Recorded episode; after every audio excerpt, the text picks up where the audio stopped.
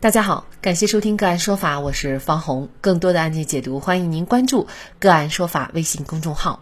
个案说法让法律有态度、有深度、更有温度。今天呢，我们跟大家来关注货拉拉女乘客坠亡案宣判，司机被判一年，缓刑一年。九月十号，长沙市岳麓区人民法院对岳麓区人民检察院指控被告人周阳春犯过失致人死亡罪一案进行了公开开庭审理，并当庭宣判，认定被告周阳春犯过失致人死亡罪，判处有期徒刑一年，缓刑一年。法院经过审理查明，被告人周阳春是深圳一石货拉拉科技有限公司签约司机。二零二一年二月六号下午。周阳春通过平台接到被害人车某某的搬家订单以后，在当天的二十点三十八分驾车到达约定地点。因为车某某拒绝其付费搬运建议，并且等候装车时间长，订单赚钱少，周阳春心生不满。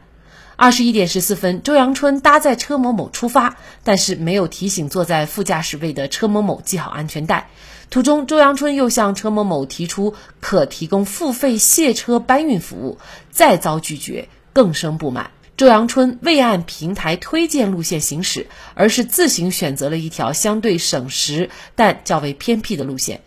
车某某发现周阳春偏离导航路线，并驶入偏僻路段，多次提示偏航。周阳春或不理会，或态度恶劣，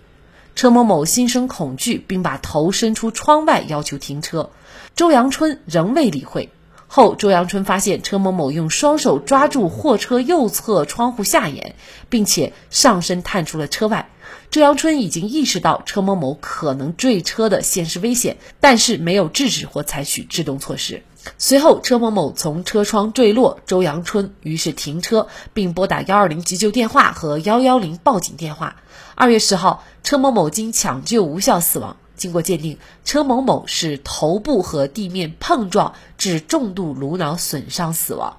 案发后，货拉拉公司向车某某父母支付了医疗费、丧葬费等费用。法院审理认为，被告人周阳春作为货拉拉平台的签约司机，因为等候装车时间长，并且两次提议收费搬运服务被拒以后，心生不满，其违背了平台安全规则，既未提醒车某某系好安全带，又无视车某某反对偏航的意见，行车至较为偏僻路段，导致车某某心生恐惧而离开座位并探身出车窗。周阳春发现了车某某的危险举动以后，已经预见到车某某可能坠车，但是轻信可以避免，没有及时采取有效措施，以致发生车某某坠亡的危害结果。周阳春的过失行为与车某某的死亡结果之间具有刑法上的因果关系，其行为已经构成过失致人死亡罪，公诉机关指控的罪名成立。周阳春有自首情节，自愿认罪认罚，积极对被害人施救。法院采纳公诉机关的量刑建议，依法作出了上述判决。而周某春的妻子李女士在接受红星新闻采访的时候表示，她对此判决暂不方便发布评论。李女士说：“你让我说对判决满意吗？我做不到，但不满意又改变不了什么。发生这事儿，我们本来就很冤。对于是否上诉，李女士表示还需要回家商量。”周某春的妻子曾对《齐鲁晚报》《齐鲁一点》记者表示，从二月二十四号至开庭前，自己一直在申请更换指定的两名法律援助律师，用自己聘请的律师为丈夫提供法律服务，但始终没有成功。专业律师的介入会对周阳春的定罪量刑发生影响吗？就这相关的法律问题，今天呢，我们就邀请云南大韬律师事务所主任、云南省律师协会刑事专业委员会副主任王绍涛律师和我们一起来聊一下。王律师您好，主持人好，听众朋友大家好。啊，非常感谢王律师啊。嗯，那么这个案子判决以后呢，我看有一些网友啊也在为周阳春叫冤啊，他们觉得车某某自己的跳车行为呢，事实上是导致他死亡的一个关键。而作为这个周阳春的妻子呢，她对法院的判决呢也表示不满，呃，而且呢，她还在想考虑要不要上诉哈。那么您怎么看法院的这个一审判决呢？我认为这个一审判决的这个结果，相对来说，我觉得还是没有任何问题的。而且这个案子其实在之前我们也做过这么一期节目。我当时也是这样的，和当时的认识和观点，其实和今天现在最终人民法院作出的这个判决，呃，其基本是吻合的。也就是说，货拉拉的这个驾驶员的这个这个行为，其实他是有过失的，而他这种过失行为和这个被害人崔某某的这种死亡之间，它是有刑法上的因果关系。就这个案件发生以后，或者说现在尘埃落定以后，我们应该汲取些什么样的教训？应该有什么样的启示？我觉得这个是值得我们去反思的。那么什么意思呢？就是说，为什么会酿成这么一个悲剧？为什么货拉拉的驾驶员会不按照导航的这个路线去走？他那种态度那么恶劣？其实我们要倒推回去，就是因为这个被害人崔某某，你看他在这个搬运系这个物品过程当中，来来回回多次的这么搬运，然后耽误了大量的这种时间。那么我们来想想，这个驾驶员周某某，这些货拉拉的驾驶员，其实他是生活在我们的社会最底层的这些劳动者。那么他呃，为了养家糊口以后，他的他的本能的东西叫什么呢？叫多拉快跑，多赚钱。那么因为这个被害人的这些这些行为，一个是耽误了他的时间，然后呢又不让他去这个搬运东西，所以呢他也赚不了这份钱。呃，这就导致货拉拉驾驶员心生怨恨。正因为这个时候埋下了伏笔以后，所以他才因为刚才我讲了，他要赚钱，要养家糊口，他只有多拉快跑啊。所以在这种情况下，他只有怎么样最快的这种，呃，距离到达目的地。但是这么一来，而且态度还非常恶劣，就给被害人造成了一个误会或者误读了他的这些行为。他以为货拉拉驾驶员会有其他。不轨的行为，或者说他感觉到了这种危险，被误会掉了。第一个环节的行为，被害人的行为，导致了货拉拉驾驶员的另外一个的这些所谓的，呃，违反常规的一些行为，而这种常规的行为又被被害者误认为是其他的危险行为，最终酿成了这个这个案件的发生。如果从被害人这个角度，其实我们对这些底层的劳动者。应该有一个善意的怜悯之心，或者说换位的去思考，而不是去做一个精致的利己主义者。这是从被害人这方我们应该得到的启示或者教训。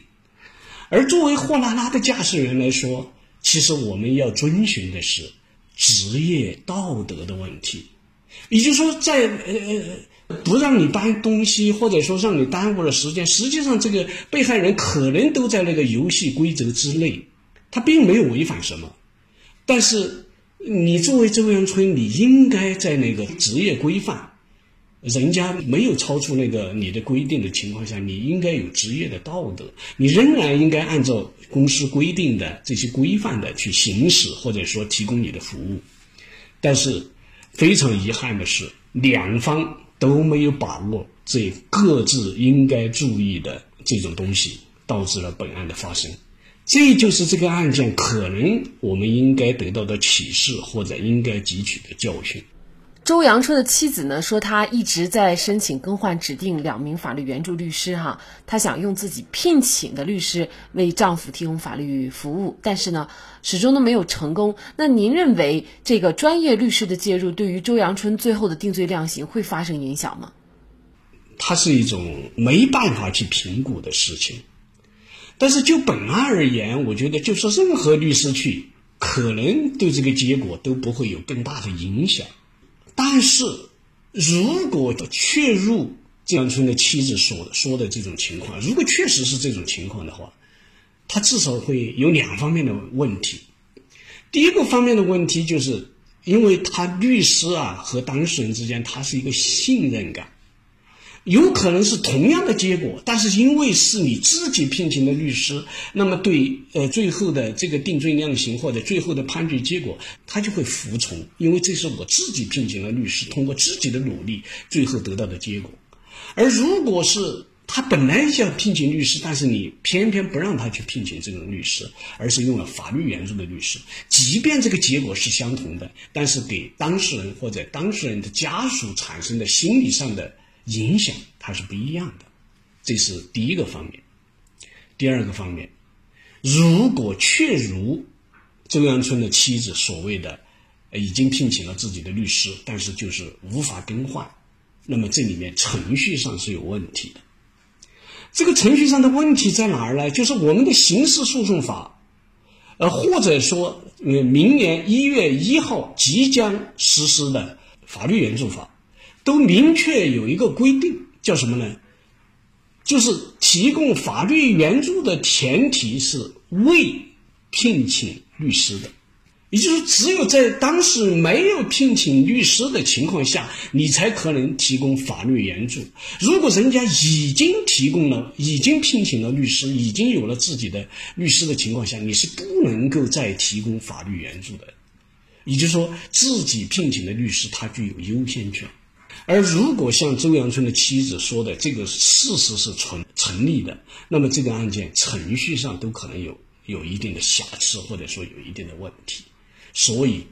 实际上我们不能做笼统的说，是否聘请了专业律师就一定会对他的定罪量刑发生影响，而是从刚才我说的这两个方面，它会发生影响。一个其实是一种心理上的，第二个它是程序是否有瑕疵，或者说甚至于是否违法的问题。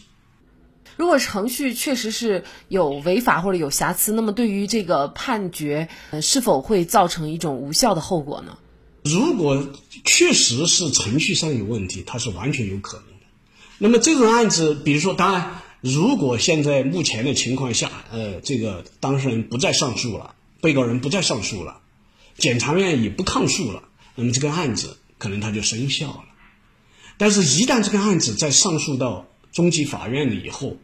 那么如果是程序上有问题，那就可能导致这个案件发回重审，它就就就可能会发生这样的法律后果。在此案被舆论如此广泛报道关注的情况下，以及公安机关前期投入大量的侦查工作以后，事实几乎没有争议的情况下，如果因为在聘请律师这个环节出现违法行为，显然之前各个司法机关所做的努力都将大打折扣。没有正义的程序，就不会有正义的结果。司法机关所做的每一环，都应该保证程序的合法和正义。好，在这里再一次感谢云南大韬律师事务所主任、云南省律师协会刑事专业委员会副主任王绍涛律师。那更多的案件解读以及呢我们的线上视频讲法内容呢，欢迎大家关注我们个案说法的微信公众号。另外，您有一些法律问题需要咨询，都欢迎您添加幺五九七四八二七四六七。这部手机号的微信号向我们进行咨询，我们会将您的问题转给我们专业资深的律师进行解答。好，感谢您的收听，我们下期节目再见。